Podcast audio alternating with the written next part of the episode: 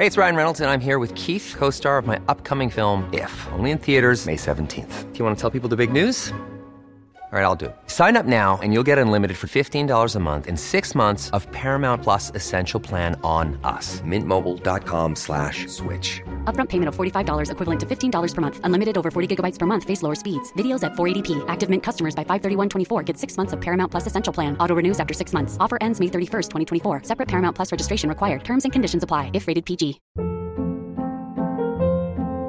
Hold up. What was that? Boring. No flavor. That was as bad as those leftovers you ate all week. Kiki Palmer here, and it's time to say hello to something fresh and guilt-free. Hello Fresh. Jazz up dinner with pecan-crusted chicken or garlic butter shrimp scampi. Now that's music to my mouth. Hello Fresh. Let's get this dinner party started. Discover all the delicious possibilities at hellofresh.com. One size fits all seemed like a good idea for clothes Nice dress. Uh, it's a it's a t-shirt. until you tried it on. Same goes for your healthcare. That's why United Healthcare offers a variety of flexible, budget friendly coverage for medical, vision, dental, and more. So, whether you're between jobs, coming off a parent's plan, or even missed open enrollment, you can find the plan that fits you best. Find out more about United Healthcare coverage at uh1.com. That's uh1.com. Hello à tous, c'est Laurita, plus connue sous le nom de Laurita Socaliente sur les réseaux sociaux. Coach certifié, je partage quotidiennement avec des milliers de personnes des astuces de développement personnel pour les aider à révéler pleinement leur potentiel infini. Vous avez peut-être déjà entendu mon podcast sur les flammes jumelles et les relations amoureuses. Si ce n'est pas le cas, je vous invite à le faire avant d'écouter ce podcast-là parce que vous allez comprendre, nous allons parler aujourd'hui des personnalités plutôt runner ou plutôt chaser. Bon, évidemment, je vais vous faire un bref reminder si vous n'avez pas envie et que vous êtes complètement contre le fait d'écouter mon autre podcast. Néanmoins, je vous invite vraiment à creuser euh, ce concept parce que c'est une relation qui nous pend au nez à tous et que peut-être vous avez déjà expérimenté. Et c'est intéressant, à mon sens, de, de le savoir et surtout d'en prendre conscience et de travailler dessus. Un couple, peu importe si nous sommes dans une relation de flamme jumelle ou simplement d'âme sœur ou autre, ça commence toujours par la première étape qui est une rencontre. Jusque-là, tout va bien. Et je vais vous détailler les différentes phases du couple pour que vous voyez, un, où est-ce que vous vous trouvez dans votre couple et aussi, surtout, qu'est-ce qui vous attend si vous n'êtes peut-être pas encore en couple et comment faire pour optimiser justement ces quatre phases et se sentir épanoui dans son couple. La première phase, c'est ce qu'on appelle la phase de lune de miel. Alors, elle est plus ou moins longue, hein. c'est pas euh, deux, deux, trois semaines euh, comme euh, quand on part en lune de miel. C'est une phase où tout est beau, tout le monde est hyper heureux. On appelle ça même des fois la phase d'illusion par certains thérapeutes. C'est pas péjoratif, attention, hein, ça veut pas du tout dire qu'on se trompe. C'est simplement qu'on projette énormément sur l'autre et on se projette dans une relation totalement idéale. Je sais pas si ça vous est déjà arrivé, vous rencontrez quelqu'un, vous avez l'impression que la personne est, elle est parfaite, c'est incroyable, vous avez tellement de similitudes, de points communs, vous avez tellement de sujets de conversation en commun, c'est beau, c'est c'est intense, vous êtes heureux, vous avez les, le zazazou, comme on appelle ça en anglais, ou les papillons dans le ventre. Donc voilà, en fait, on se projette tout le temps dans la vie. hein. Vous vous projetez, euh, même au restaurant, quand euh, vous allez choisir votre, votre dessert, vous allez vous projeter en train de manger justement ce dessert. Vous avez choisi un fondant au chocolat, et bien vous allez vous projeter en train de manger ce fondant, vous l'imaginez, il va être beau, il va être coulant, il va y avoir une boule de glace à côté. Bref, on idéalise toujours, dans un premier temps, nos relations aux objets et nos relations tout court. Et bien quand on tombe amoureux, c'est pareil, on a une décharge d'ocytocine. Cette décharge d'ocytocine, c'est comme une grosse dose, un boost de bonheur. Et d'un coup, on se projette et on se dit waouh, c'est parfait. Et réciproquement, avec notre conjoint ou notre partenaire, on va se projeter dans quelque chose de super heureux, de de- de- d'idyllique, de, magnifique. Et on va se rappeler absolument tous les détails de la première rencontre. La première fois que vous avez rencontré votre conjoint ou votre mari, etc., vous vous en souvenez forcément. Donc jusque-là, tout va bien. Puis là, nous allons entrer dans la deuxième phase. Ça, c'est la phase euh, des réalités. Donc, il y a des moments où ça va un peu moins bien. On va commencer peut-être à simplement légèrement s'ennuyer, ou bien on va se dire, oh, ça, ça me dérange un peu chez lui. Je m'interroge, je me demande si finalement il est si parfait que ce que je pensais. Donc, on va quand même rester un peu en phase 1, en se disant, bon, quand même, c'est incroyable cette rencontre que je viens de faire. Et en même temps, on va se dire, bon, il y a quand même des trucs, c'est pas non plus parfait, parfait, quoi. Il fait du bruit quand il mange, ou, ou peut-être que sa, sa, façon de voir les choses sur la religion, c'est pas quelque chose qui est complètement en accord avec moi, ou peut-être que sa façon d'être hyper lunatique, ou, ou simplement pas de bonne humeur le matin, bon, c'est pas quelque chose qui me fait rêver, quoi. Mais bon, on reste quand même un petit peu dans cet état d'esprit de phase 1, de phase d'illusion, où quand même la personne allait globalement, euh, si on devait lui faire un bilan, il serait positif? Ensuite, on arrive dans la troisième phase, qui s'appelle la phase de désillusion.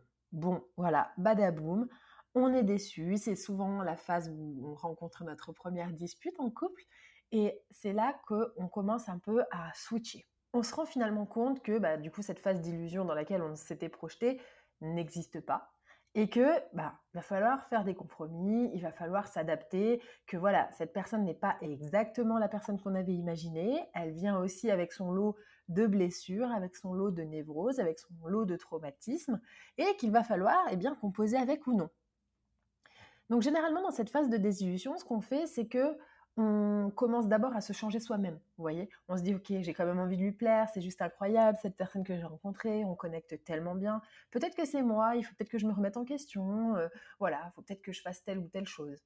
Si jamais ça se passe bien, eh bien ça s'appelle la phase de l'accommodation, qui est une phase super saine et naturelle dans laquelle justement on va faire le deuil de cette phase illusoire et de l'histoire idéale, de la personne idéale, de toutes ces phrases idéales, et même de nous-mêmes c'est-à-dire qu'on s'était projeté en tant que voilà euh, euh, telle personne aussi open, aussi euh, ouvert d'esprit, etc. Et puis finalement, ben, on va accepter que simplement, dans l'imperfection, lui ou elle et nous, eh bien ça va, c'est beau et on a envie de faire durer les choses. Donc ça, c'est quand tout va bien.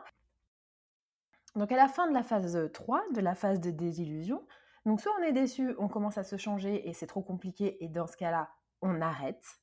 Ou bien dans un second temps, eh bien, il y a la phase d'accommodation ou qu'on appelle aussi la phase d'engagement.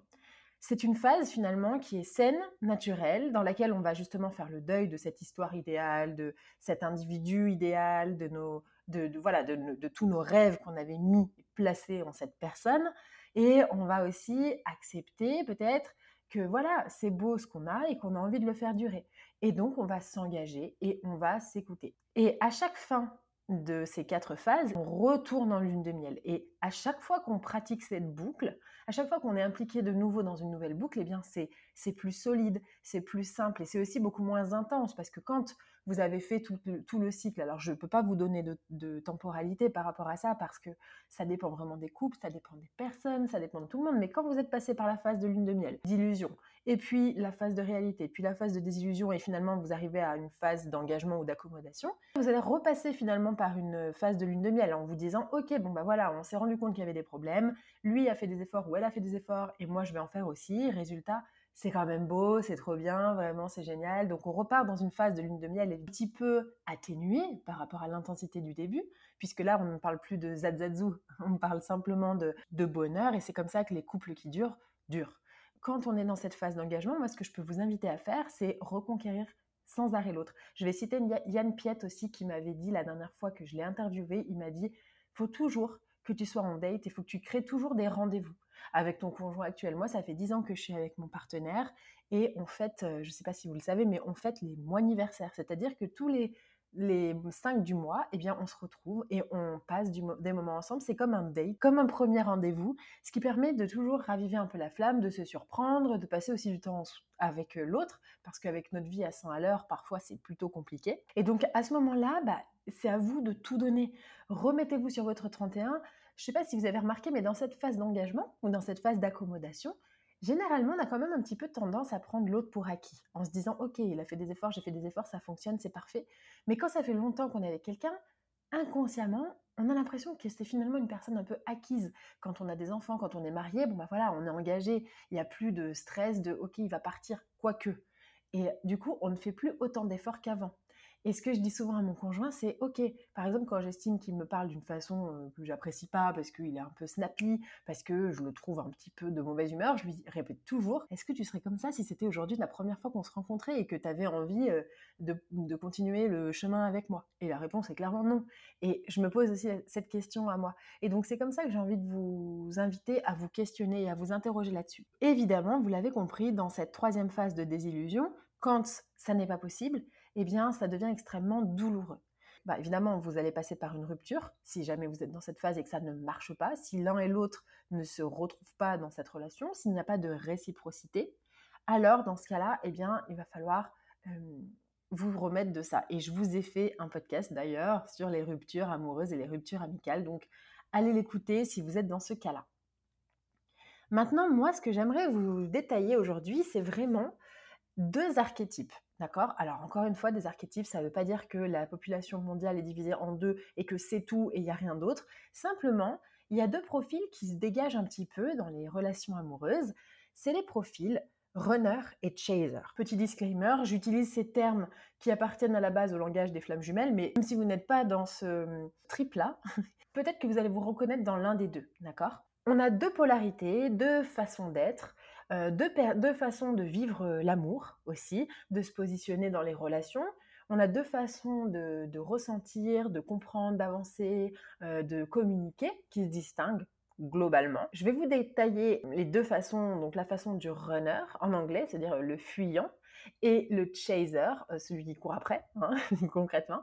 Et vous allez me dire peut-être en commentaire ou en privé sur Instagram de quel archétype vous vous sentez le plus proche. Donc, dans la communication, il y a la notion de co, d'accord? Donc, ça veut dire qu'on est dans un terrain commun et pour se comprendre, pour bien interagir ensemble, eh bien, il va falloir communiquer, ok?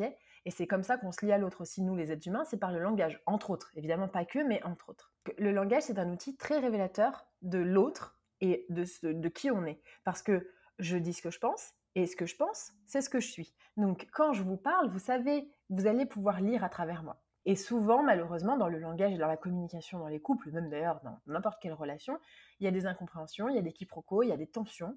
On va essayer de comprendre comment améliorer sa, communication, du coup, pour justement trouver un langage commun et pour que on se sache, comme on dit, pour qu'on puisse se comprendre. La communication, comme on est deux ou plus, eh bien c'est dynamique. Ça veut dire que je m'adresse à vous, pas dans ce podcast parce que là c'est plus un monologue, mais globalement, quand on communique, c'est je m'adresse à l'autre et j'aimerais qu'il me réponde.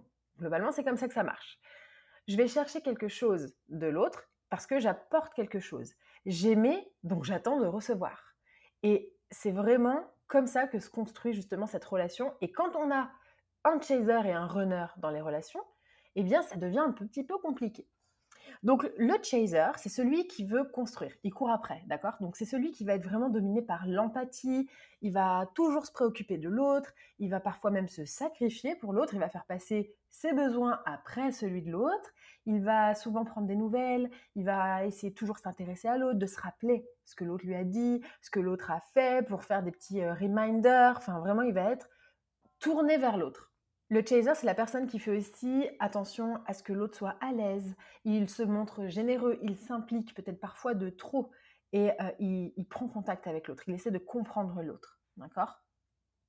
Quant au runner, c'est plutôt dans l'égocentrisme. Attention, ça n'est pas une insulte, c'est simplement euh, lié aux blessures que euh, cet archétype a, a vécues. Mais généralement, le chaser, il souffre justement de ce, ce non-intérêt du runner. Il parle de lui, ou alors il parle de ce qu'il fait ou ce qu'il n'a pas fait. C'est vraiment une communication plus tournée vers lui. Il n'est pas impliqué. Il, comme on dit en anglais, il push back un petit peu. C'est pas une personne qui va vers l'autre. Il est capable de ne pas te contacter pendant super longtemps. Il aborde jamais de sujets hyper importants. Il évite. En fait, le, runner, bah, comme son nom l'indique en anglais, hein, il est dans l'évitement il met tout sous le tapis, tout ce qui le dérange, il veut pas en entendre parler, il reste dans le silence et parfois on peut percevoir une, personnalité assez passive dans la relation. Et là, vous l'avez compris, c'est la grosse incompréhension qu'on peut rencontrer dans les relations de couple, c'est l'empathie vs égocentrisme. Je ne sais pas si ça vous est déjà arrivé de vous disputer avec quelqu'un et de se rendre compte que euh, voilà, vous vous attendez, vous êtes en pleurs sur votre canapé parce que euh, il vous a dit une parole euh, malheureuse et l'autre n'est pas du tout en train de venir vous prendre dans vos bras, au contraire, il est en train de jouer aux jeux vidéo. Bon bah voilà, là vous êtes vraiment dans une dynamique chaser runner. Et c'est la grosse incompréhension et c'est là qu'il va falloir tout miser sur la communication.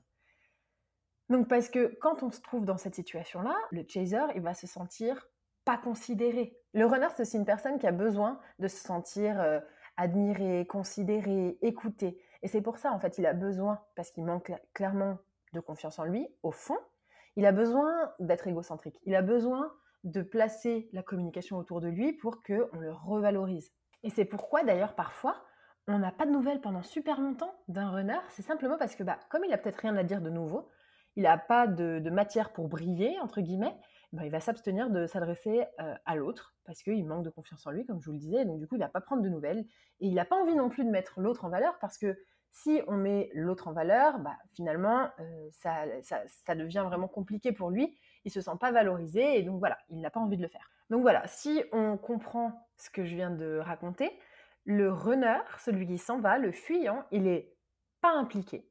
Et au contraire, celui qui court après, le chaser, il est hyper impliqué. Et c'est la, naissance de toutes les tensions entre les gens.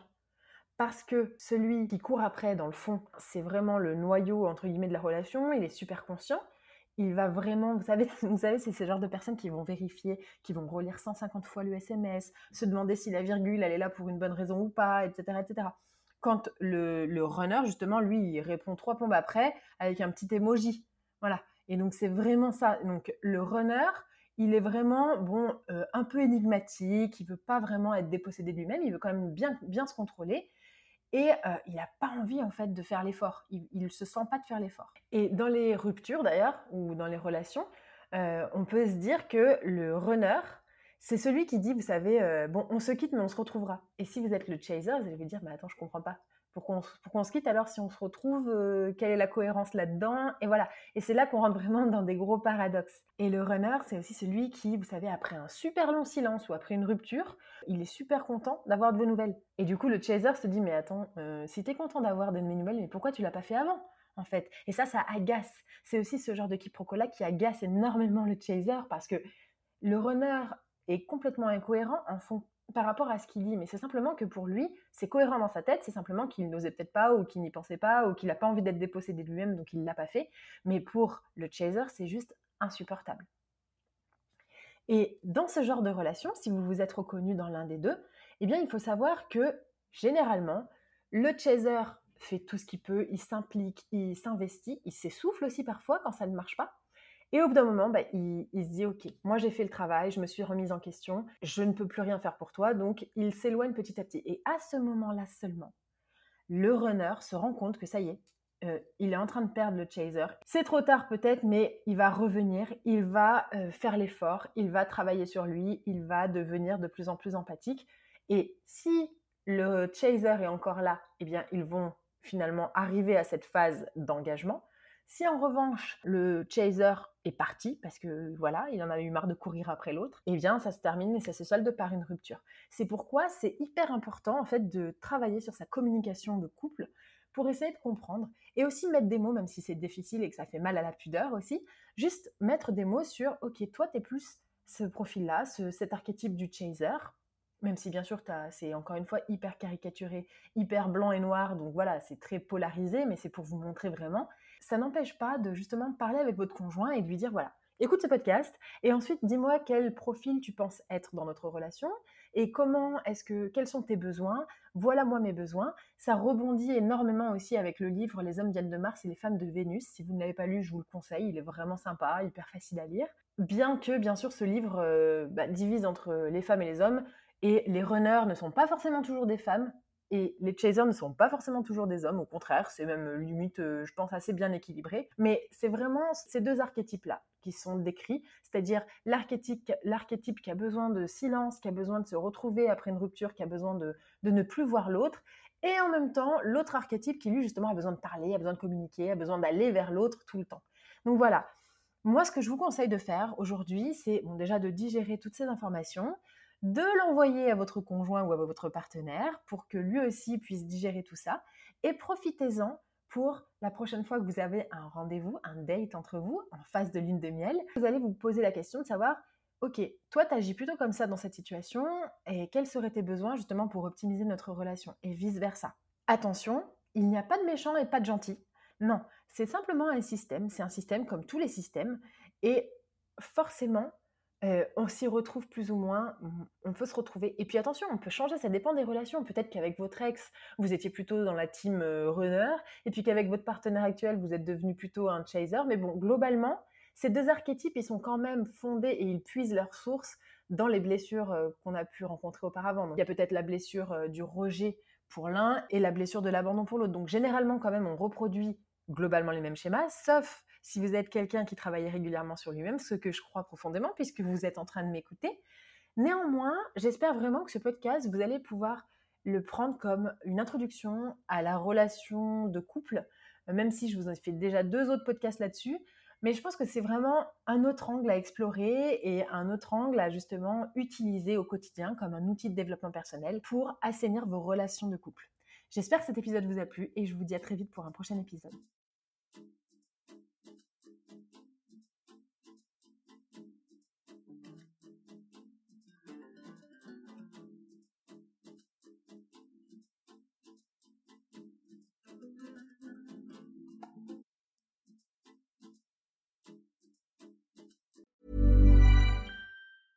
Ever catch yourself eating the same flavorless dinner three days in a row?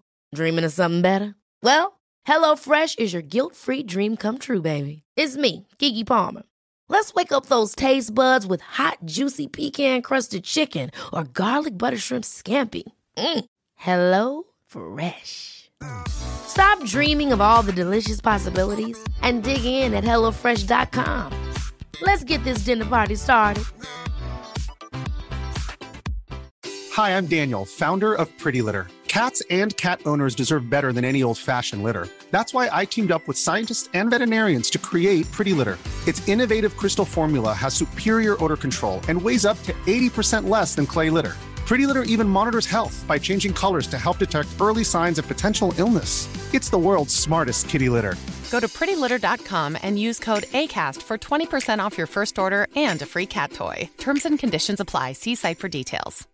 Imagine the softest sheets you've ever felt. Now imagine them getting even softer over time. That's what you'll feel with Bowl and Branch's organic cotton sheets. In a recent customer survey, 96% replied that Bowl and Branch sheets get softer with every wash. Start getting your best night's sleep in these sheets that get softer and softer for years to come. Try their sheets with a 30-night guarantee. Plus, get 15% off your first order at bowlandbranch.com. Code BUTTERY. Exclusions apply. See site for details.